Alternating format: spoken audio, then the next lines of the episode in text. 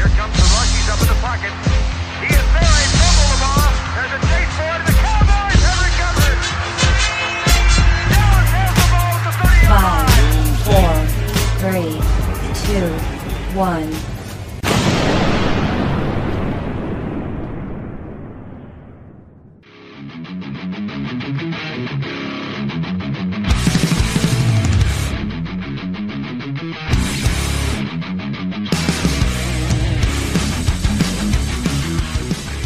Fala rapaziada do Doomsday Podcast, do Blue Star Brasil também, fazendo um podcast em conjunto aqui. Aqui quem tá falando é Gabriel Plat do Blue Star Brasil. Tô eu e o Bruno Vergílio. Dá um salve aí pra galera. Salve! Fala galera, aqui é o Bruno Virgílio. Né? A gente tá fazendo essa, essa parceria aí para poder cada vez mais unir a nação. Isso aí. Porque não é porque tem dois, duas páginas que falam de Cowboys que vão ser rivais, concorrentes, né? Um ajuda o outro. Lógico. E até porque lá o, o dos Daycast a gente só posta podcast mesmo, não tem mais, mais nada de. de, Não, de- nem se fosse sobre o. Acho que o objetivo maior é que o Cowboys se popularize aqui no Brasil, o Cowboys e NFL, e quanto mais a gente se ajudar, mais a gente chega nesse objetivo aí. É verdade. Tirando o Gustavo lá do, do Cow- eh, Nação Cowboys BR, o resto tudo é gente boa. Ah, não vou falar nada porque ele, ele me pagou a cerveja a última vez que fui pra São Paulo, então acho que ele me, me comprou aí. É, tá certo. Gustavo é gente boa. Mas. Olha, nesse tempo aí de off-season, né, o pessoal fala que tem pouco assunto, pouco assunto, mas acho que pra falar do Cowboys tem bastante assunto, né? Tem muita coisa aí que a gente pode falar. Ah, com certeza. O Cowboys sempre tem notícia, né, cara? Não tem jeito. A gente sempre tá nas manchetes, pelo bem ou pelo mal. Pois é, isso que eu ia falar. Na, na página policial sempre acaba aparecendo uma coisinha. Infelizmente. É verdade. É, então, vamos, vamos começar pelo training camp, né? Porque começou a- por agora, né? A gente está gravando é, no dia 1 de agosto, uma quinta-feira. E o training camp começou na semana passada, na sexta-feira. Começou no fim de semana passado. Vamos, vamos dar uma aproximada. E já aconteceu alguns treinos. Aconteceram os, os primeiros treinos foram leves, foram sem os equipamentos de proteção, e agora é que o time está treinando com pads. Então a gente pode ver mais algumas coisas assim. É, Bruno, você viu alguns relatos que é, alguém te surpreendeu lá nos treinos, alguém te decepcionou? Vamos, vamos começar pelas surpresas assim. Olha, é, eu, sou meio cético com essas surpresas de training camp, né? Porque todo ano aparece o wide receiver número um, todo ano aparece é, uma nova estrela, tá? E esse ano o pessoal parece estar um pouco mais é, comedido, né?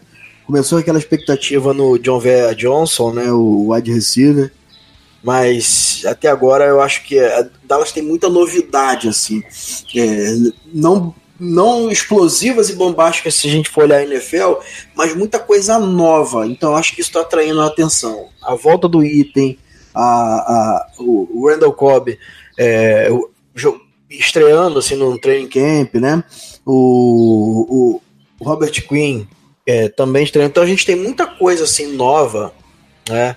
É, para atrair a atenção. Então a gente não tem nenhum leão de training camp é, que tenha se destacado, pelo menos para mim, até agora por hora. É, mas a gente tá. Sempre aparece. Vamos aguardar que vai aparecer alguém que vai nos enganar e tomar nosso coração e não ficar entre os 53, igual o Bruce Scarborough ano passado. Não, o pior era, foi o Rico Gathers, né? Ele, ele é aquele cara que sempre, pô, tem pré-temporada. É, É. E hoje em dia a gente vê que não foi, não, não surpreendeu tanto assim. Mas eu acho que o training camp serve muito pra, pra gente ver. Não, ele surpreendeu, muitas Plat. ele, teve um drop ontem. Você viu o drop dele? Não, eu vi, vi. o- terrível. terrível. Eu acho que. eu acho- Eu, eu tô achando que essa vai ser a última pré-temporada aí do, do Rico Gathers em Dallas, porque. Porque agora com o item, né, a gente tem o item, o Jarry, o Dalton e o Dalton Schultz, né? Sim. Então, eu, eu não. E ainda tem o.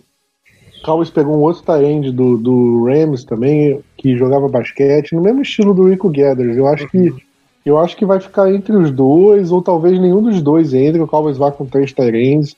É, é, Mas- assim, o, o Rico, cara, a gente, a gente projeta uma parada assim, ah, legal, fantástico, beleza. Mas, cara, desde o início tava claro que era um projeto bastante cru, né? Então, não é novidade, assim. Ele teve. Ontem eu tava assistindo, anteontem, eu tava assistindo os jogos só contra o, o- o Texans e contra o Eagles. Ele teve umas jogadas assim, até razoavelmente boas. Mas é para um jogador cru, que só tem potencial físico, e que não tinha jogado um snap de futebol americano. Então, assim, é, não, não é que ele, para mim, ele não é uma decepção. Né? Para mim é normal que isso fosse acontecer. Ah, a gente comparar com o Antônio Gates, a gente tá de sacanagem, né? Porque é um. É, é um, um Hoffer, não tem jeito. Agora que você falou dos Tyrands aí, só pra não alongar muito, o Blake Jarwin, pra mim, tá tomando corpo de Tyrande 1 em Dallas, tá? Se, se aprender a bloquear um pouquinho melhor, acho que a gente. Eu vi, eu vi o pessoal falando muito bem dele também, que ele tá. Na, antes do training camp, ele já ele tinha ficado com o Dak Prescott treinando sozinho com ele. Uhum. E a gente sabe que o Item não vai jogar é, 99% dos snaps igual ele jogava. O Item vai entrar em, em ocasiões mais esporádicas, né? Ele entra, não, não vai ficar no- as três descidas em campo. Então, acho que o Jarwin pode assumir um papel de protagonista aí sim também. Sim, sim. E o Dalton Schultz é aquele cara que foi draftado para ser Tyrande 2 em todas as circunstâncias. E, mas assim, a gente tá bem no corpo de Tyrande. É, a volta do item traz um pouco de experiência, mas não é aquele mesmo jogador que de 2016, por exemplo. Mas a gente tá confortável na posição para mim. Diferente do que a maioria dos torcedores das outras franquias pensam, a gente está confortável. Não tem grandes estrelas, não é uma, uma unidade que vai é, talvez ganhar jogos como se a gente tivesse um Travis Kelce, um, um George Kittle, mas a gente tem bons talentos ali. Pois é, também acho, também acho. Acho que é um grupo sólido, não é um grupo excelente, mas é um grupo que eu não acho que vai fazer falta. A gente vai chegar num jogo pensando, putz, se tivesse um Tyrande melhor aqui. Eu acho que não, acho que os Tyrands vão servir. Eu espero também que o, como você falou, o Blake Jarwin deu um salto aí de, de evolução do ano passado para esse ano. Vai assumir um papel de, de mais protagonismo. E Acho que em relação aos outros jogadores, eu vi. é, eu vi muita gente elogiando o Tristan Hill, nosso calor de segunda rodada. Sim. Vi muita gente falando bem dele. Inclusive eu fiz uma tá, threadzinha, é. não sei se você viu, é, eu coloquei lá no Twitter, de repente até vale a pena colocar é, o link aí no, no- na postagem, analisando uma jogada impressionante do Tristan Hill, assim, a explosão e, e técnica de, de mão e tal. Vacilou um pouquinho na, na finalização da jogada, na saída do giro do quadril e no passo, mas é, eu tô muito, muito mais na expectativa do Tristan Hill esse, esse ano do que eu estava no dia do draft, por exemplo. Pois é, pois é. O que eu vi me animou porque, considerando o ano passado, né, a gente tinha o interior ali da linha defensiva com o Malik Collins Anton, e o Anton Woods ali meio que fixos. Ok, esses são nossos titulares. Com a chegada do Queen, eu acho que o Tyrone pode ser aproveitado no interior da linha defensiva. E eu acho que isso prejudicaria o Tristan Hill, pelo menos na minha cabeça, na hora do draft. Eu pensando, ah, já tem os dois que eram titulares. Uhum. Tem o Tyrone Crawford, tem o Christian Covington, que chegou do Texans. É, onde que o Tristan Hill vai entrar aí? Só que, pelo que ele está treinando, é, vamos ver como é que ele vai render na pré-temporada, como é que o Cowboys planeja utilizar, mas eu, eu acho que tem espaço para ele sim. Sim. É, eu acho que não é só um projeto, ah, o Malik Collins vai sair pro ano que vem e aí ele vai assumir. Eu acho que ele pode ter um papel importante até esse ano. É, você acha o mesmo ou não? Olha, eu depois que você toma 272 jardas, 276 jardas é, contra o Rams, você com essa mesma galera ali jogando no interior da linha, sendo extremamente dominada, você percebe que você precisa de um defensive tackle que seja dominante, é, não seja apenas um bom jogador, ele possa dominar, atrair bloqueios duplos, é, fazer com que a, a linha ofensiva fique preocupada. E eu acho que dentro do elenco do Cowboys, O único cara que tem essas características, não estou dizendo que é ainda, né? Mas que tem essas características e potencial para ser isso é o Tristan Hill, né? Que ele tem força, ele tem explosão, ele tem velocidade, ele tem, ele não para, o motor dele não para. É, então assim, ele tem tudo, tem boa técnica que eu, que eu não tinha parado para analisar, fiquei com muita raiva da, da escolha dele, né? Mas eu acredito que se, se a gente souber usar o cara, a gente pode começar lá pro, pra semana 7, semana 8, ter o mesmo sentimento, talvez, que a gente estava tendo com, com o Van Der Esch. Eu não sei se estou tão otimista assim, mas eu, eu espero que sim. Espero que ele seja um bom jogador. É, os scouts dele no, no, antes do draft já falavam que era um bom jogador, que ele tinha alguns problemas aí fora de campo em relação à personalidade dele. Era, eu acho que os problemas dele eram mais esse do que o talento dentro de campo. Acho que ele teve problema com a comissão técnica lá de. Mas ele teve, ele teve, um probleminha de produção também. Porque quando eu falo assim, é, que a gente pode ter o mesmo sentimento que tinha com o Van Der Esch, tá? Eu não estou dizendo que ele vai ser é, do mesmo nível, jogar do mesmo nível do Van Der Esch. Não é essa a questão. Mas é aquele sentimento de que a gente teve um gostinho amargo quando o Van Der Esch foi, foi escolhido e depois a gente parou para ver, pô, esse cara, esse cara é bom, né? Eu acho que, que esse é o sentimento aí que eu, que eu tenho em relação a essa possibilidade, tá? Agora, se ele conseguir jogar do nível do Van Der Esch, aí, meu amigo, aí a gente fica bem feliz. Mas é o que você falou mesmo, o JP lá do 10 Jardas, ele, eu, eu, quando reclamava da, da escolha do Christian Hill, ele sempre falava, é Bruno, quando o cara começar a jogar, eu acho que você vai mudar a sua opinião.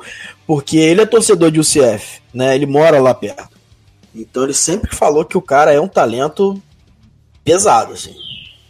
Bom, é, vamos, vamos, vamos esperar, né? Para isso, acho que na pré-temporada a gente vai ter uma noção melhor, assim, do, do, treino dele, se ele tá treinando bem, se ele não tá. É, é, vamos, vamos Deixa eu pensar nos outros destaques. Eu, tô, eu tava vendo bastante em relação aos calouros mesmo, né? Eu tava vendo o pessoal falando muito do. Você falou do John Veia Johnson, mas eu queria falar até do, do Gallup. Eu vi o Gallup treinando bem. E é um jogador que foi bem ano passado. Acho que faltou um pouco de sintonia com o deck. Se ele tivesse. Alguns passos do deck foram fortes demais, outros foram curtos. Eu acho que se ele tivesse fechado a sintonia com o deck ali, e no momento da temporada, eu acho que o Gallup teria tido, tipo, voado também. Teria sido um dos melhores wide receivers calouros do ano passado. E eu acho que é uma coisa. Isso eu acho que eu espero para essa temporada. Eu acho que a sintonia deles pode ser melhor. E acho que. Acho que ele com o Amari Cooper ali, agora com o Randall Cobb, eu acho que o Gallup pode ter um outro salto de evolução também. O que, que você acha? Olha, o problema da sintonia do Gallup com o deck vinha muito da, da falta de precisão do deck. Né? Não vamos aqui é, esconder o pessoal da, da, da Nação Calbas lá, a, a, as deckzet lá vão ficar tudo doido, mas essa é a realidade. O deck tinha problemas de precisão com, com bolas longas. Né? É, tinha um bom rating em, em algumas áreas do campo, mas isso, o rating ele não traduz a, a precisão em, por si só. Né? A gente tem muitas outras variáveis. Eu, eu fiquei muito feliz de ver o deck com uma mecânica completamente diferente. Mas não é um pouquinho diferente, não. É completamente diferente. O footwork bem melhor. É, o que eu sempre reclamei, o que eu sempre falei do deck, que ele vinha de uma off-season para outra igual, né, com os mesmos erros, os mesmos problemas. Dessa vez ele veio diferente. Dessa vez ele trabalhou bem. Né? não sei se isso tem a ver com o John Kitna, é, provavelmente sim, mas eu vejo que a gente tem boas esperanças para que o deck melhore a, essa antecipação, que é para mim o maior problema dele, e a precisão. E isso acontecendo, eu, não, não, não vai me espantar da gente estar tá falando do Michael Gallup, um receiver 2 que passe para perto de mil, que receba para perto de mil jardas. Né? Ele já teve, salvo engano, que 600 jardas ano passado. E se ele pegasse metade das bolas que ele estava livre, que o deck errou o passe, ele já tinha passado de 750, chegado a 800 jardas. Eu, Eu, eu, eu amo o Gallup. Gallup era um jogador que eu queria no draft. Foi uma das escolhas que me fez mais feliz. Para mim, era um wide receiver de nota de início de, de segundo round. É um jogador muito bom, mãos boas, corre bem rotas, é rápido. Tem tudo para explodir na, na, liga. E me lembra um pouquinho assim o, o Stefan Diggs. Né? Eu acho que eles são, são similares. Se ele chegar a esse nível, a gente tá extremamente bem servido de wide receiver. Aí acho que não precisa nem falar nada, né? Porque Gallup, o Amari Cooper e o Randall Cobb também são.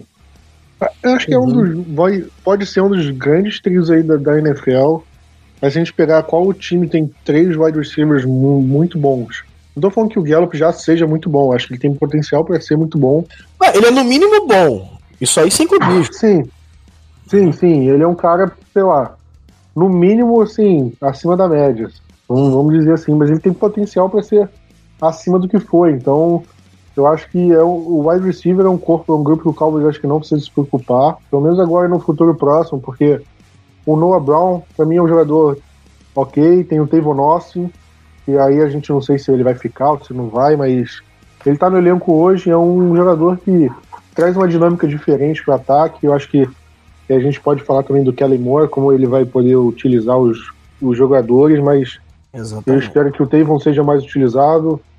Vamos ver o Cedric Wilson agora, que é, foi draftado no passado, se machucou, volta agora, talvez mostre alguma coisa. É, enfim, são, são nomes assim que dá pra. A gente pode dizer que nosso grupo de receivers hoje era muito melhor do que o. Se a gente pegar esse mesmo período do ano passado, que o nosso wide receiver 1 era o Deontay Thompson. Jesus. E tinha. Era uma coisa tenebrosa naquela época.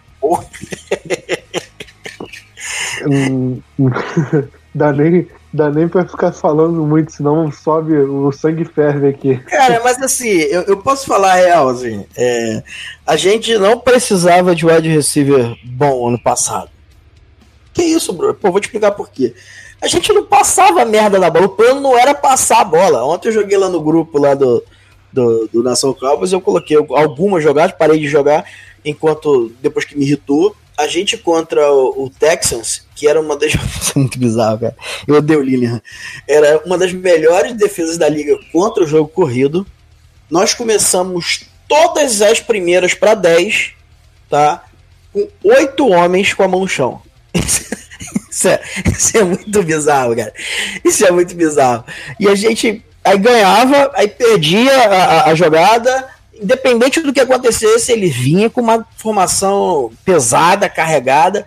Então, o que, que adianta você ter? Você pode colocar Julio Jones de um lado, Antônio Brown de outro e Odell Beckham no slot. E o, o plano do cara era Smash Mouth, meu irmão. Hard. Então, a gente, com o Kellen Moore, a gente espera que, que, que, algumas coisas novas aconteçam. Eu já vi lá no treino é, o, o, o Home Pass Option, eu gostei né? Isso é uma coisa muito interessante, que o Eagles fez muito e ganhou um, um Super Bowl por causa disso, então a gente pode implementar no jogo. Mas espero muito que o jogo aéreo seja mais efetivo, que a gente possa expor o deck. Né? O deck já é um jogador que está no quarto ano da NFL. A gente não tem que ficar protegendo o deck atrás do Zeke, né? Muita gente tem essa ideia, que para mim é uma ideia errada. Eu acho que o deck se sustenta por si só.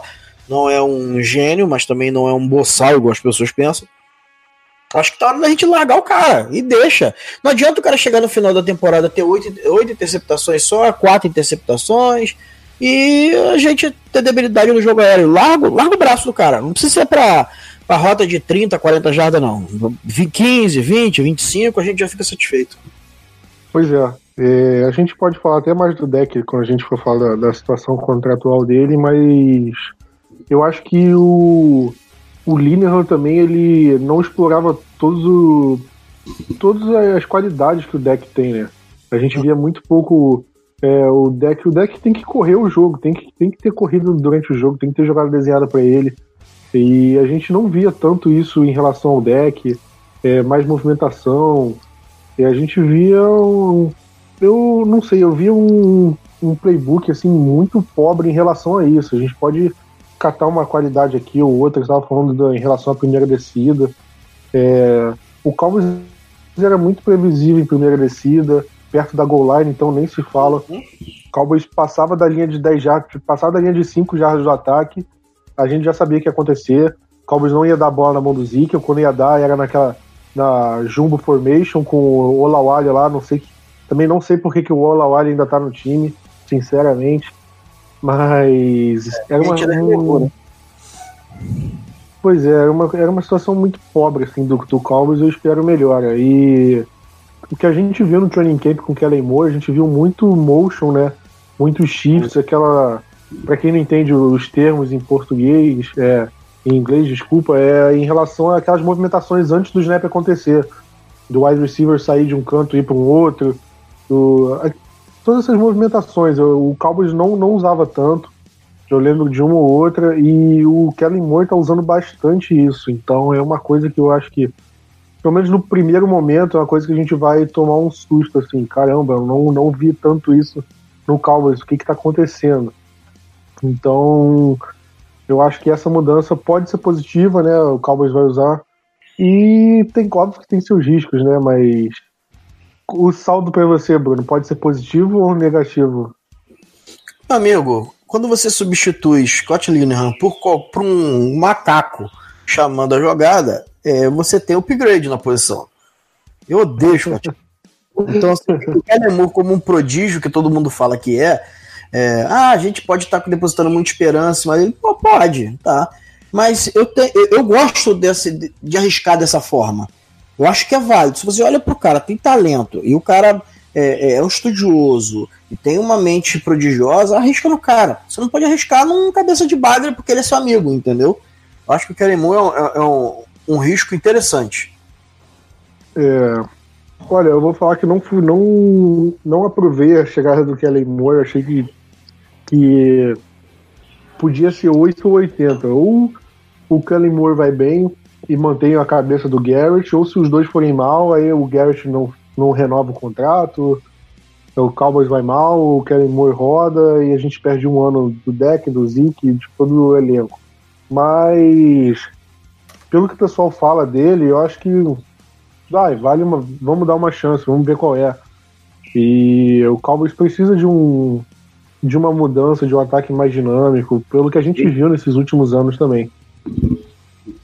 É, a gente falando agora do, dos destaques positivos né, do training camp, e, é, tem algum, algum jogador que você viu que, que decepcionou, que não tá bem, ou, no, ou tá todo mundo ok?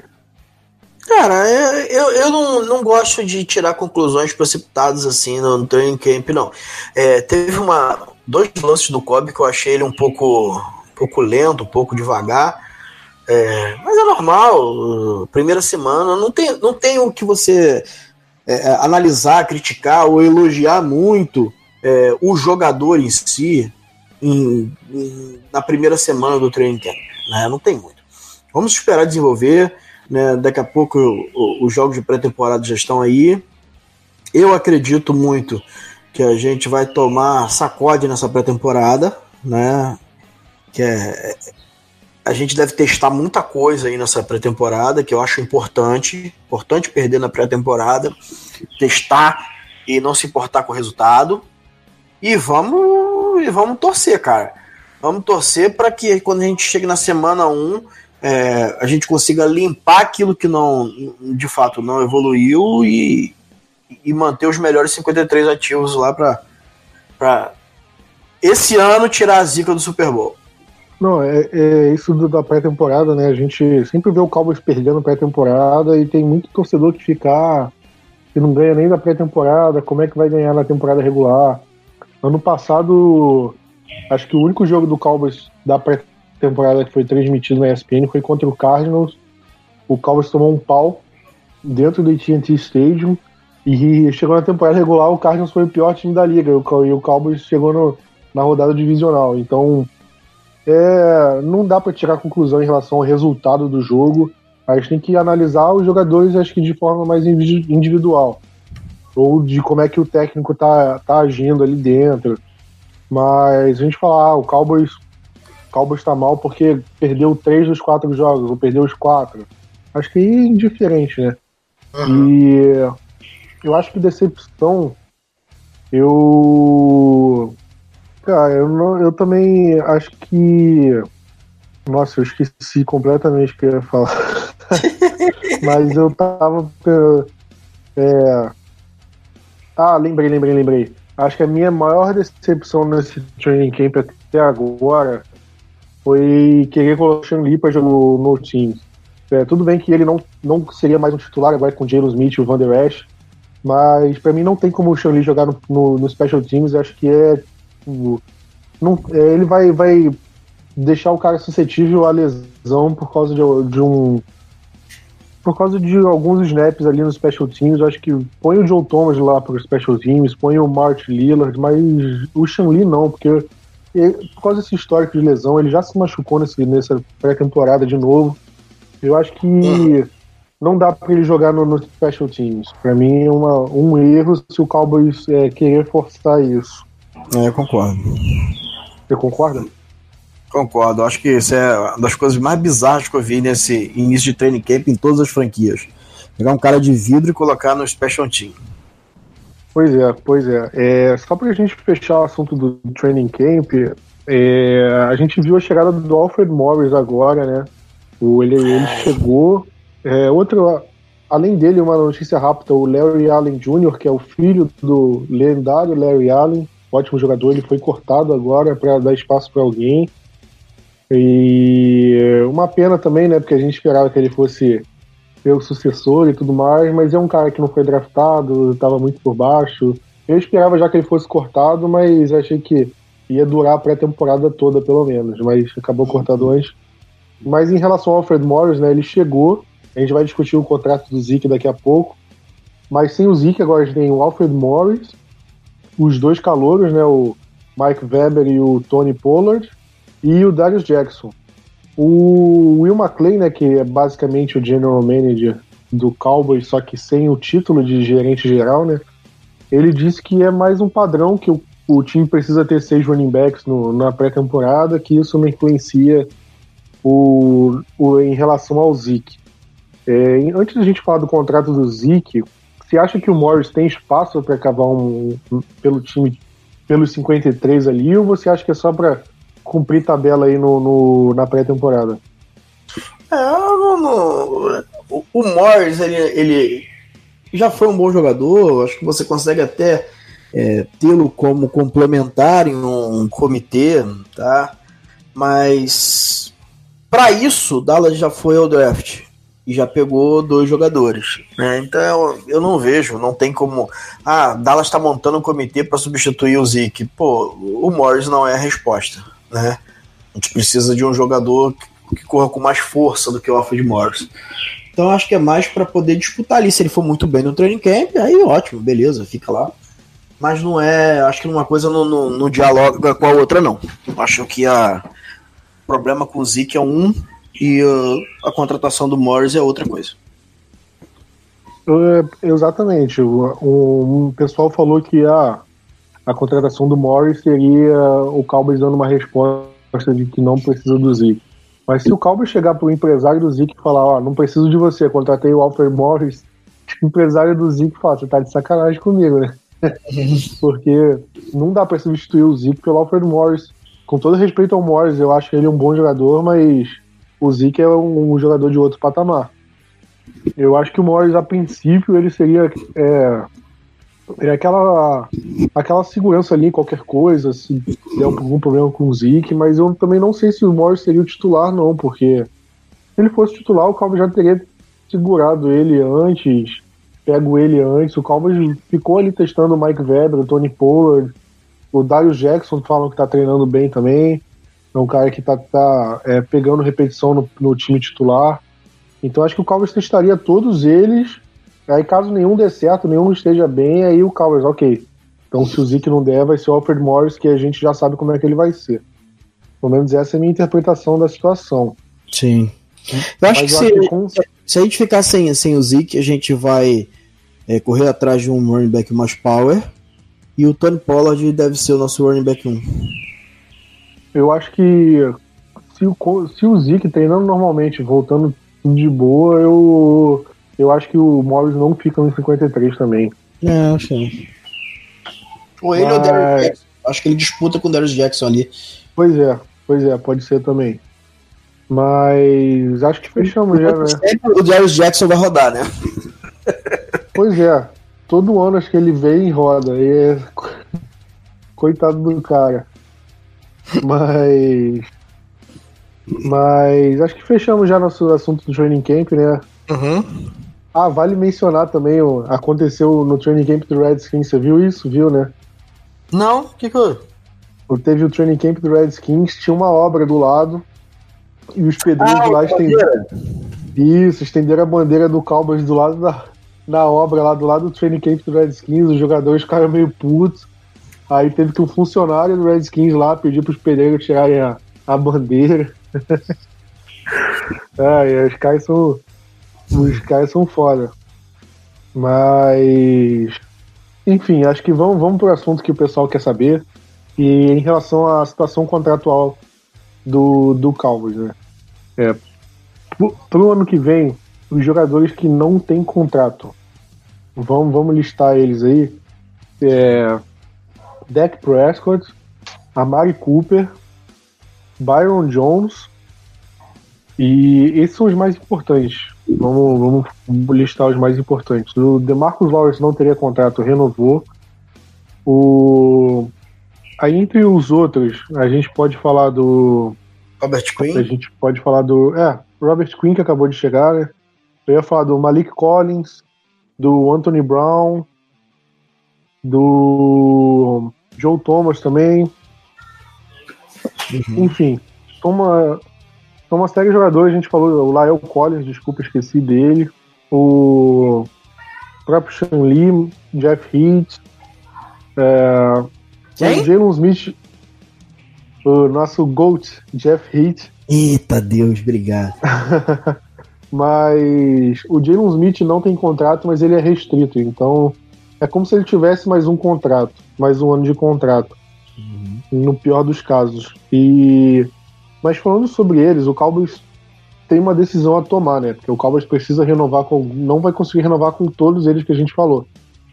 É, o, os que eu tenho certeza que o Cowboys não vai renovar, que a gente pode até descartar aqui. Pra mim é o Lyle Collins, Uhum. o Malik Collins e o Anthony Brown. Pra mim são três, são três bons jogadores, mas por que, que eu acho que o Cowboys não vai renovar? Justamente pelo último draft, né? Porque no lugar do Léo Collins tem o Conor McGovern, que o Cowboys pegou na terceira rodada. Uhum. No lugar do Malik Collins tem o Tristan Hill, escolha de segunda. E do Anthony Brown tem o Michael Jackson, né? Quinta rodada. Então, acho que o Cowboys já draftou pensando que esses três jogadores iam sair. Então, eu não vejo o Cowboys indo tentando renovar com esses três jogadores. E em relação a. Eu, Eu acho que o Anthony Brown, Anthony Brown a gente pode é, ficar com, com o pé atrás, porque o Richard amo cara, então eu não sei. Vamos ver. O Pois Michael, é, Jackson, Michael Jackson não é um jogador é, do tipo do, do Anthony Brown. Mas vamos ver, vamos ver. Tem que ver com quanto vai ser a pedida, um monte de coisa, né? Mas eu não, não, posso citar aqui os jogadores que acabaram de chegar, porque a gente não sabe como é que ele vai render. Né? Eu tô falando até do Robert Quinn, do Randall Cobb. Uhum. É, vamos deixar eles de lado por enquanto.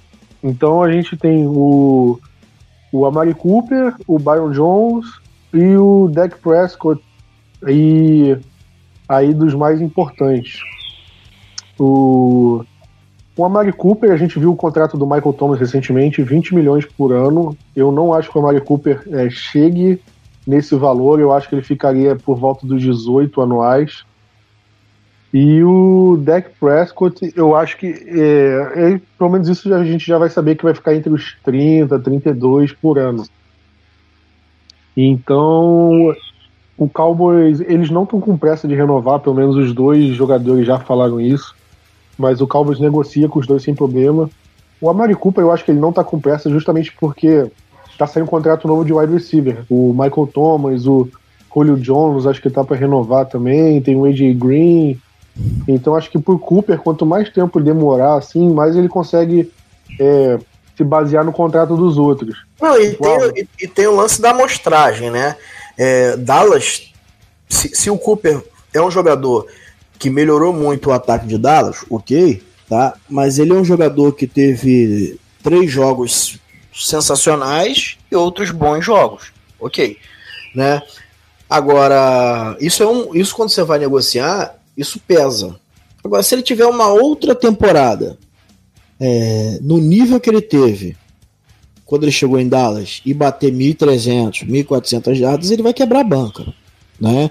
Então, a Mari Cooper, ele, ele esperando para negociar ou assinando agora, ele está numa situação confortável. Porque Dallas não pode perder a, a sua primeira pick do draft desse ano. Né? Ele, se Dallas não renovar com ele, vai ganhar uma pick de terceiro round compensatória.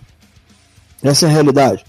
Então, ele está numa situação favorável para negociar e ela só tende a melhorar. Então ele está super tranquilo. Mas eu acho que Dallas ainda né, negocia com ele, talvez até durante a temporada, né? É, não me incomodaria de pagar 19, 20 milhões a ele, dependendo do garantido, dependendo da estrutura. Né? Eu acho que ele tem talento para ser um, um top 5 wide receiver. É, saindo do draft foi assim, não, não conseguiu traduzir isso com regularidade na NFL, mas quando chegou em Dallas parece que era o primeiro, primeiro ano dele vindo do draft. Essa é a realidade. Ele foi aquilo que se esperava quando, quando ele veio do draft. Então, o talento eu acho que tem. Agora, tudo é questão de negociação, né? Para Dallas, Dallas erra no, no, no, no time do, dos contratos, né? Dallas tem que renovar agora com o Mari Cooper. Dallas tem que pagar agora 17 milhões, 16 milhões da Mari Cooper. Não tem muito o que pensar para Dallas em relação a, a, quando negociar. Quanto mais a gente esperar, pior é, né? E o deck é a mesma coisa, cara. O deck vai ficar ali em 32 milhões e tal. É, é um valor muito alto para o talento que ele tem, né? É, pelo aquilo que ele já demonstrou tecnicamente falando, mas ele tem números que o apoiam para receber isso. Né? O Deck é um vencedor, o Deck é um cara clutch, o Deck é um cara que tem que fez Dallas ser competitivo sem Tony Romo, que é uma coisa que a gente não sabia que existia, né? pelo menos no passado recente. Então ele merece esse contrato. Né? Se a gente ter como parâmetro. Agora a gente tem que ter um cuidado para a gente sentar aqui. Ah, pô, o o Carson Wentz levou 32 milhões. Levou, mas ele não, ele só estendeu o contrato, mas vai cumprir até o quinto ano, né? Ele vai cumprir até o quinto ano dele no contrato de rookie. Então, depois que ele já pegou o signing bônus e tudo, então 32 milhões é dali para frente. Então, o contrato dele, elas por elas, acaba saindo por 25 e alguma coisa. Né? Se você for dividir o que ele assinou, somando os anos que faltam e tal. Então, assim, foi uma barganha do Eagles. O Eagles é muito bom fazendo contrato. Então, assim, a gente precisa assinar o mais, mais rápido possível com o deck e com essa questão na mesa, para poder pagar aí uns 28, 29, é, com garantido, e o deck a gente, pelo que já me mostrou, pode dar um garantido mais alto, né? Que ele é um cara que dificilmente se machuca e tal, se protege bem. Então dá um garantido um pouco mais alto, diminui o average e, e, e renova com deck e, e, Cooper. E vamos passar para outro problema que a gente vai falar daqui a pouquinho. O, em relação ao timing, eu concordo plenamente com você. O DeMarcus Lawrence, para mim, é um ótimo exemplo. O Cowboys deu a franchise tag falando, esperando lá. Ah, é, você é tudo isso mesmo, então quero ver se repetir o bom desempenho por mais um ano. Obviamente não falou com essas palavras, mas uhum. para mim a intenção foi essa ao dar a franchise tag. E ele foi, é, repetiu o desempenho e falou: ah, agora eu não quero mais o que eu estava querendo ano passado, me dá mais 5 milhões por ano aí. E o Cowboys ficou de mãos atadas. E agora, o que eu faço? Aí teve que dar um uhum. contrato mais alto. O Cowboys teria economizado uma grana se tivesse renovado com ele é, depois da temporada de, de 2017 e acabou errando no timing aí. Eu acho que é uma coisa que o Cowboys também vai querer evitar para esses próximos jogadores. Eu acho que o Cowboys pode ter aprendido a lição em relação a isso. E eu acho que o deck, eu não vejo mais. É, eu acho que o deck tem mais a perder em relação a uma temporada a mais do que o Amari Cooper. O Amari Cooper jogando a temporada boa, ele vai pedir mais, obviamente. Mas o deck, se ele jogar mais uma temporada do jeito que ele joga, ele não vai ganhar a mesma coisa. Se ele levar o time ao Super Bowl, eu não acho que ele vai pedir mais. Eu acho que vai ser continuar a mesma coisa. mas em compensação, se ele pedir menos, se ele jogar mal, aí o Cowboys vai ter um poder de barganha, ó. Seu, seu último ano foi mal, não posso tirar tudo isso. Eu acho que pode tender a isso. Então, não sei como é que tá em relação à estratégia do Cowboys. Eu acho que o Cowboys vai conseguir renovar com os dois sem problema. O Byron Jones eu acho que é um ponto de interrogação ainda. Eu É, por causa da lesão, Cowboys- eu não vi o Cowboys falando muito de renovar com ele. Com a Mari Cooper a gente já viu declaração com o Deck, com o próprio Zeke. Até, o Zeke até pela urgência que ele tá fazendo a greve dele. Mas o Byron Jones eu não vi muita gente comentando sequer que o Cowboys está realmente tentando renovar. Eu vi no começo o Cowboys falando, ah, tem interesse e tudo mais. Mas me pareceu muito mais aquilo, ah, amanhã eu tento. E tá esse amanhã desde de março. Então, eu, eu acho que o, o Byron Jones pode ser o sacrificado aí para renovar todos eles. O que eu acho que não necessariamente pode, é, precisa ser.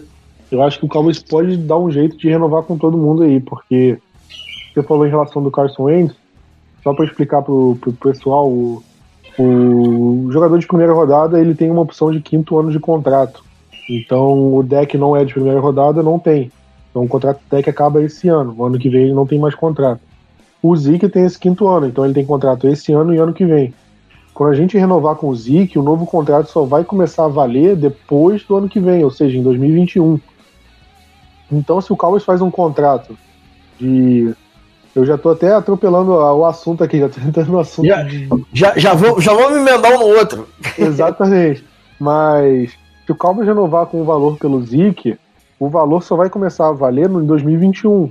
Dependendo de como o contrato for, for, é, for formulado, a gente pode fazer o quê? A maior parte do contrato vai bater em 2023.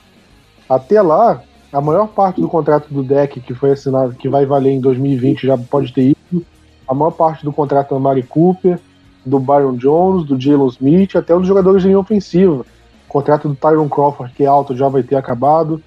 Então, eu acho que o Cowboys pode estruturar de uma forma que o contrato do Zeke só vai pesar pro final, o contrato do deck pese mais no começo, para ele não pesar tanto no final, que o contrato do deck vai ser o mais alto de todos, obviamente. Então, o pessoal fala o que o pessoal tava reclamando, ah, não tem como renovar com todo mundo. Tem, tem, como sim. É saber formular, é não ficar reestruturando o contrato para jogar o garantido pro final. Tem várias estratégias aí que o Cowboys pode fazer. Tem um novo acordo aí que vai sair entre a NFL e o sindicato dos jogadores, que pode aumentar o salary cap, pode mudar em relação como é que é a- a- o salary cap. Então tem muita coisa que pode rolar, mas eu, o, se o Cowboys quiser mesmo, eu acho que consegue renovar com todo mundo que quiser.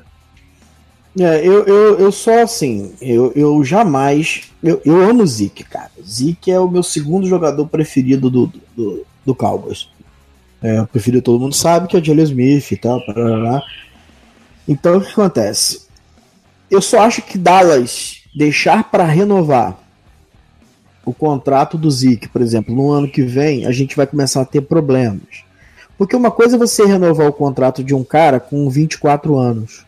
E eu faria diferente, né? Eu, eu não, não faria o que, que o Rams fez com, com o Gurley, que é exatamente essa estrutura que você falou, e que o Wentz fez com. que o Eagles fez com o Wentz. Eu não, eu já colocaria o impacto todo dele agora, né?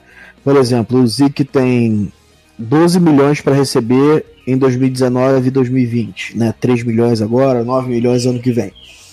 Eu renovaria com o Zeke por 4 anos e 57 milhões. 4 anos e 60 milhões. Para arredondar 15 milhões por ano, né? E daria ali 30 milhões garantidos. Metade do contrato garantido. Né, fazendo com que esse garantido contasse em 2020 e 2021. E a gente ficasse livre para decidir o futuro do Zeke em 2022. Porque em 2022 ele vai ter 27 anos. Né? E com 27 anos é que começa a curva de declínio do, do running back. A gente ama o Zeke, beleza, mas a gente torce pro Dallas Cowboys, né? A gente não quer ter um jogador recebendo 15 milhões de dólares sem produzir, porque é isso que acontece. Em regra, com o running back é, com essa idade. De repente, se ele for um Adrian, Peterson, por exemplo, que é uma besta física falando, então assim, ok, continua com o cara. Eu prefiro estruturar, é, renovar o quanto antes possível, mas sabendo que falei isso anteriormente e falo agora. É, se não renovar até essa semana, eu já abriria a mão do Zik. Eu abriria a mão porque a gente tem todo um ataque voltado para o cara. Né? Já perdemos uma semana de training camp sem o nosso melhor jogador de ataque. Então a gente começa, a gente precisa pensar a partir da próxima semana como sobreviver sem Zeke, né? Porque daqui a pouco acontece igual os Steelers aconteceu com o Bell. Aí a galera vai falar, ah, entrou o Conner lá e correu, teve mais média de jardas, beleza. E a pós-temporada? O que aconteceu com os Steelers? Quando você precisa converter ali aquela jogada que vai te fazer ganhar o jogo, que vai te fazer para pós-temporada e tal, é ali que separa os homens dos meninos, cara. E nisso aí você tem, precisa estar tudo ajustadinho. E essa é a diferença de um Bell para um Conner. Essa talvez seja a diferença, mesmo que o Tony Pollard se tenha uma temporada de 1.300 jardas corridas, por exemplo. Essa é a diferença de um Zeke para um Pollard. Então a gente precisa aprender a não ser dependente do Zeke. E isso, quanto antes começar, para mim é, é sensacional. Né? Amo o Zeke, quero que renove, acho que tem que pagar o running back, diferente do que o pessoal fala aí, tem que pagar o running back. É, o play action depende também para ser o mais efetivo possível de um bom running back. É, a galera aí que discorda, eu estava até batendo um papo com um rapaz no Twitter esses dias que ele, ele segue o Futebol Outsiders que fala que o play action depende do, da qualidade do jogo corrido. Isso só funciona na estatística quando você coloca dentro do mesmo bolo a OL do Cowboys e a OL do Texas, por exemplo, né? Que são, são dois exemplos completamente distantes em relação ao jogo corrido. Agora, quando você vai olhar a particularidade de cada, cada um e analisar é, o play action com e sem Zeke, por exemplo, em Dallas, você vai ver que há uma diferença bem grande. Né? Então a gente precisa aprender a viver sem Zeke ou renovar com ele para que ele é, integre o mais rápido possível. E para mim a nota de corte é essa semana. A partir dessa semana, se não renovar com o Zeke, para mim acho que Dallas já está errando em a, a não abandonar isso aí. Ah, então, cara, você toca o seu barco aí. Por quê? Porque ele tá preso ao contrato a Dallas. Essa é a realidade. Ele tem que fazer seis jogos para poder ativar o ano dele. Então, se ele não fazendo, ele continua preso. É diferente do caso do Le'Veon Bell, que já estava na tag, que ele não precisava fazer jogo nenhum para poder para poder é, se livrar do contrato. É diferente. O Zeke está sob contrato de Hulk, gostemos ou não, eu acho que ele tem que lutar pelo que é dele, lutar pelo que é melhor para ele, e Dallas tem que lutar o que é melhor para ele. É, então, melhor pra gente é, pô, toma o contrato esse aqui? É, eu não sei os números do contrato, mas se Dallas chegou ao seu limite, toca o barco sem Zic, cara. Olha, para mim ainda é muito difícil falar, pô, tá bom, Zic, tchau. Eu não concordo com a greve também. Tem muita, tem muito torcedor do Cowboys que tá puto, assim, falando pra trocar ele, mas eu, eu acho que aí já parte pro exagero, falar que é pra trocar, é pra Sim. cortar ele. E. Que como você falou, o Cowboys tem um poder de barganha. Você fala, ah, você quer fazer greve, beleza. Até o, se você não jogar tantos jogos, você não vai se livrar desse contrato, é seu contrato de calor. É, não é um caso do Le'Veon Bell que você falou, não é uma franchise tag. Então ele vai ter que jogar de alguma forma. É, em relação a ele ir para Cabo, ele viajou para Cabo, que é uma cidade no México, uma cidade meio paradisíaca, cidade turística, e o pessoal tava achando que ele ia lá de férias. Ele foi, ele foi treinar e é um lugar que é mais perto do centro de treinamento que o Cowboys estava fazendo no training camp, mais perto do que em Dallas. Então é um, é um lugar, eu acho que juntou o útil ao agradável, né? Acho que o Zeke queria um lugar mais tranquilo também. Amigo, olha só. Se ele renovar, né? Eu vou falar isso aqui, as mulheres vão ficar doidas. Se ele renovar com Dallas, entrar e jogar como ele joga pra cacete, ele pode pegar a mulher que ele quiser, ele pode ir pra orgia que ele quiser, ele pode botar o brinquedinho dele no buraco que ele quiser. Que eu tô cagando pra isso. Eu quero que ele entre em campo e seja o Ezekiel Elliott né? A gente, às vezes a gente traz o jogador como se fosse para dentro da nossa família. Ah, o cara tá indo para. Deixa o cara curtir a vida, moleque, 24 anos mesmo. Você eu tava fazendo talvez até coisa pior. Essa é a realidade.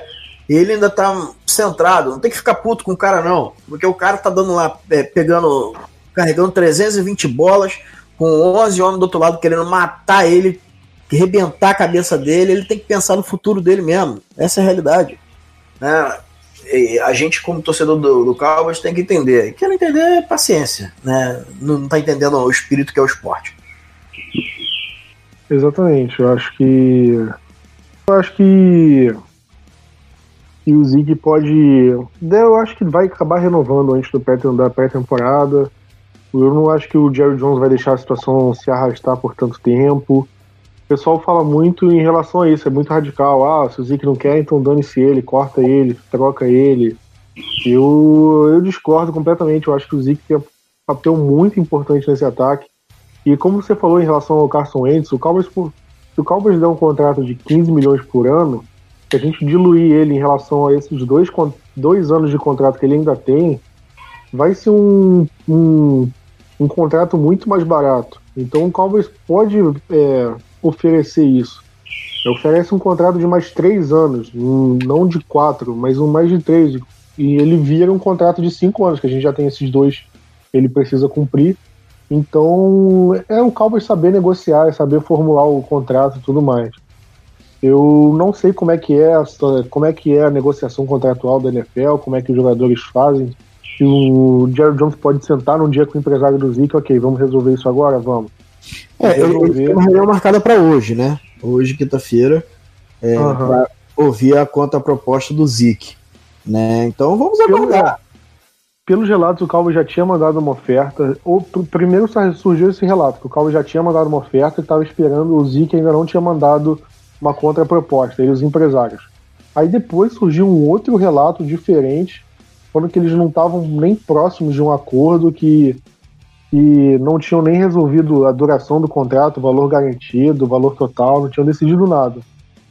E então eu não sei em qual acreditar, se tinha um, um outro relato falando que o Calvo estava otimista, é, na verdade, eu acho que os dois são verdadeiros, Plat. Eu acho que Dallas deve ter mandado uma proposta que o Zeke não concordou com nada, né? E Dallas falou, já que você não concordou com nada, manda sua conta proposta. Ponto. E o, eles marcaram para essa quinta-feira e parece que isso é real mesmo, que hoje eles devem se encontrar para poder é, negociar. Cara, o Zeke deve estar tá pedindo uns sete anos de contrato lá em cima, é, sei lá, a base de quase 100 milhões de, de reais aí, contrato para chocar a NFL igual o Adrian Peterson chocou aquela época. Mas Dallas não vai ceder porque não cedeu com o DeMarco Murray naquela época, né? Que era um contrato bem mais barato, bem mais amigável do que o Zeke. Ah, mas o Zeke é melhor que o DeMarco Murray. Pô, mas o ataque de Dallas era dependente do DeMarco Murray. A gente viu nos anos seguintes o que aconteceu, né? E quando o Romo ficou se machucou, a gente perdeu tudo, né? Perdeu o jogo terrestre, perdeu o jogo aéreo, perdeu tudo né, porque McFadden, porque é, Alfred Morris até, não, não, não é resposta para isso. Né? Então a gente tem que chegar no meio termo aí. Eu, eu tô otimista, assim, eu acredito que vai chegar. Meu problema é quando, mais uma vez, o, o, o timing da parada, né? Quando que vai chegar esse acordo? Se, acordo, se acordo chegar faltando uma semana para a temporada, eu acho que a gente está perdendo uma janela de Super Bowl. Bom, é, acho que não tem o que a gente falar sem, sem esperar os próximos capítulos. A gente vai ver o, o Zic negociar. Eu acho que eu, eu acho que ele vai chegar na temporada de contrato renovado. Se eu tivesse que falar alguma coisa hoje, eu diria que ele renovaria o contrato antes da temporada. E como eu falei, o Cowboys, tipo, o pode renovar com ele hoje, que não vai atrapalhar a renovação da Mari Cooper e do Deck do Jalen Smith, porque o contrato dele só pesaria a partir de 2021. E eu acho que pode até ser melhor o Cowboys renovar com ele antes, porque já dá margem do que fazer com os contratos do Amari Cooper, do, do Deck e dos outros que a gente falou. Uhum. Então, então para mim é isso. Eu acho que é, vamos, vamos esperar para ver o que o Cowboys pode fazer. É, mas eu acredito que e se sair o valor, vai sair por volta de uns 15 milhões anuais. Acho que eu duvido muito que seja acima. Abaixo, acho que não deve passar dos 14. Acho que deve ficar ali 14, 15 no máximo. Eu chuto que Dallas ofereceu 12. Entendeu? Eles vão se encontrar no meio do caminho. Ah, e aí a primeira oferta tem, sempre tem que ser mais baixa. O Zeke deve ter pedido 18. Aí você vai chegando no meio do caminho. O Cowboys não vai. é, a primeira oferta não vai ser o máximo que o Cowboys iria querer. Tem que ser aquele que não beira o ridículo. Porque se o Cowboys chegasse com 3 milhões na mesa, o Zeke ia, beleza, tchau. Não vou nem mais negociar o resto. Mas é esse tipo de coisa. Mas eu acho que o Jerry Jones tem feito contratos muito bons. Não sei se é exatamente ele que formula o contrato, mas ultimamente os contratos do Cowboys de renovação têm sido muito bons, por incrível que pareça. Então eu acredito que, que o do Zeke também seja um bom contrato. Eu acho que o Cowboys consiga absorver o contrato sem problemas. É, o meu maior medo é em relação à reestruturação de contrato, de ficar empurrando o valor garantido para o final, e isso que cagou nosso salary cap por tanto tempo. Eu acho que é uma coisa que o Cowboys precisa, precisa evitar. Esse ano não fez, graças a Deus, nenhuma reestruturação. E falando da renovação, é, só para eu não, não, esquecer também, uma coisa que eu faria: o Tyron Crawford é um jogador que tem um valor garantido alto ainda para pagar, tem um, o valor do salário dele no, no salary cap ainda é alto e ele está acabando o contrato, só que não é um jogador que eu dispensaria assim. É um jogador que está jogando abaixo do que do que está recebendo, mas não é um jogador que está jogando mal. Eu tentaria renovar com ele, pegar esse valor que ele está é, garantido agora e tentar diluir ele para esses próximos anos que a gente for renovar. Não sei se eu consegui explicar direito. Você amplia a renovar, você amplia o contrato e diminui a média do que ele vai ganhar por ano. Então, assim ele pesa menos no cap e você mantém um jogador que é bom, um jogador que é bom de elenco, é um líder, joga bem. É, e Eu tenho minhas resistências com o Tyron Crawford. Eu acho que pelo que ele já recebeu em Dallas, ele não conseguiu devolver nada quase. Não, isso com certeza. Ele recebeu muito mais do que ele desempenhou em campo, mas é um jogador que, se ele tivesse ganhando. Se ele tivesse ganhando 5 milhões por ano, ninguém falava nada. Quando ele tá ganhando 10, 11, aí é uma outra coisa. É igual o Brandon Carr. Se o Brandon Carr tivesse ganho 5 milhões por temporada que ele teve aqui, ninguém teria falado mal dele. Mas é aquilo, você tá, jogando, você tá recebendo como jogador top da posição, você tem que jogar como top. E o Crawford não faz isso, o Brandon Carr não faz isso. Eu acho que o Tyron Crawford recebendo menos assim por, por ano é um jogador que para mim valeria a pena. Mas eu acho que aí é outra história, outra história. É... Tem mais algum assunto que você queira falar? Alguém te mandou pergunta? Alguém me mandou me xingar aí? Não, não, é só o xingamento lá do pessoal da, da, da São Cowboys Brasil, né, BR. É, o pessoal, na verdade, é, é engraçado porque é o seguinte: é, eu e você, né, Plat, a gente é bem alinhado em relação ao que a gente pensa ao deck Prescott, né, sobre o deck Prescott. Então o, e, então o pessoal lá que, assim, é fanático pelo cara, acha que o cara é a mistura de Aaron Rodgers com, com Drew Brees.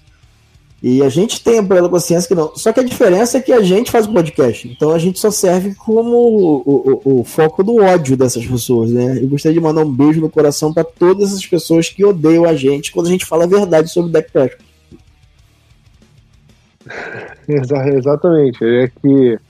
Mas na verdade tem muita gente que você conversa numa boa. O pessoal fala, não, beleza, o deck, óbvio que o deck tem seus erros, tem alguns problemas, mas tem gente que não aceita que a gente fale que ah, o deck errou a leitura aqui, ah, o deck podia ter jogado melhor hoje. Ah, esse tipo de coisa. Aí a questão nem, nem tem que discutir. Fazer quê? faz na zoeira, faz na sacanagem, pô. Eles sabem a realidade da, do negócio. Eles fazem. É, mas... mas, enfim. É isso. O... Uma notícia que eu vi hoje também, eu acho que vale a pena comentar agora nesse encerramento, vai sair um documentário sobre a vida do Romo, o início do Romo. O próprio Twitter do Cowboys divulgou isso, mas eu acho que a princípio só vai ser, só vai ser exibido lá nos Estados Unidos e algumas sessões assim bem limitadas. Mas caso saia é, para DVD, alguma coisa, disponibilize online, a gente dá um jeito de avisar o pessoal, fica tranquilo. Sim, sim. Tony. Romo, Tony Romo, que foi causa de estresse no grupo hoje, né? Que alguém falou que se ele fosse pro Eagles, viraria casaca. É, aí o pessoal ficou meio ofendido. Ah, o, pessoal, o pessoal sabe que eu falo brincando, apesar de eu, de eu amar o Tony Romo. Sacanagem. Eu só quero ver. Eu quero ver o pessoal. Pessoal com ódio assim também. O pessoal fala muito mal do Romo lá, eu acho injusto. Eles ficam bravos. Mas acho que fechou, né? Acho que sim, cara. Você quer, quer dar um recado final? Acho que Não, já deu, né? Já, já mandou um assim, beijo a- pessoal. É, A plataforma do Fabulanet está com um probleminha lá, está com problema no site, mas a gente vai continuar a fazer toda a evolução aí do, do- dessa parceria que a gente está começando. Né? A gente deve acompanhar a temporada junto e a gente precisa talvez até de mais um assim, expectativa, ver as coisas acontecerem, para a gente poder falar das coisas mais técnicas, mais de campo, que é que o pessoal se interessa mais. E peço pro pessoal continuar acompanhando a gente aí nas redes sociais e compartilhar e, e vamos unir cada vez mais a, a torcida do Cowboys pra gente ser é, é, é, unido, fa- fazer igual a torcida do Flamengo fez ontem, que eu sei que o Plat ficou muito feliz de ver. Eu vou, eu vou dispenso comentários aí. Preciso- vou- acho que o silêncio já basta. Mas, mas a tendência agora é só ter mais notícia, ter mais movimentação. Falta um mês aí para a temporada regular. Então, o que mais vai ter agora é informação, notícia, jogo de pré-temporada. É, então, é- essa é a hora de você realmente começar a acompanhar para chegar na temporada regular, já sabendo de tudo, mais animado, mas é, preparado aí que, pro que der e vier. Então, quem quiser, quem quiser acessar o Blue Star Brasil, site bluestarbrasil.com.br, temos textos diários, matéria, opinião, notícia, tudo. Bruno tem o dele, Doomsday Podcast, pessoal do Fambonanet. É, É, mas acho que. escrever mesmo, eu só escrevo no NoFlags mesmo. Né? Aham. Se quiser acompanhar, tá lá, faz lá minhas groselhas lá. E no podcast lá também, ou- ouvindo falar sem besteira. Né, redes sociais, Blue Star Brasil em todas, Facebook, Twitter, Instagram. Do Bruno, No Flags, tem o pessoal do Famolanet também tem rede social.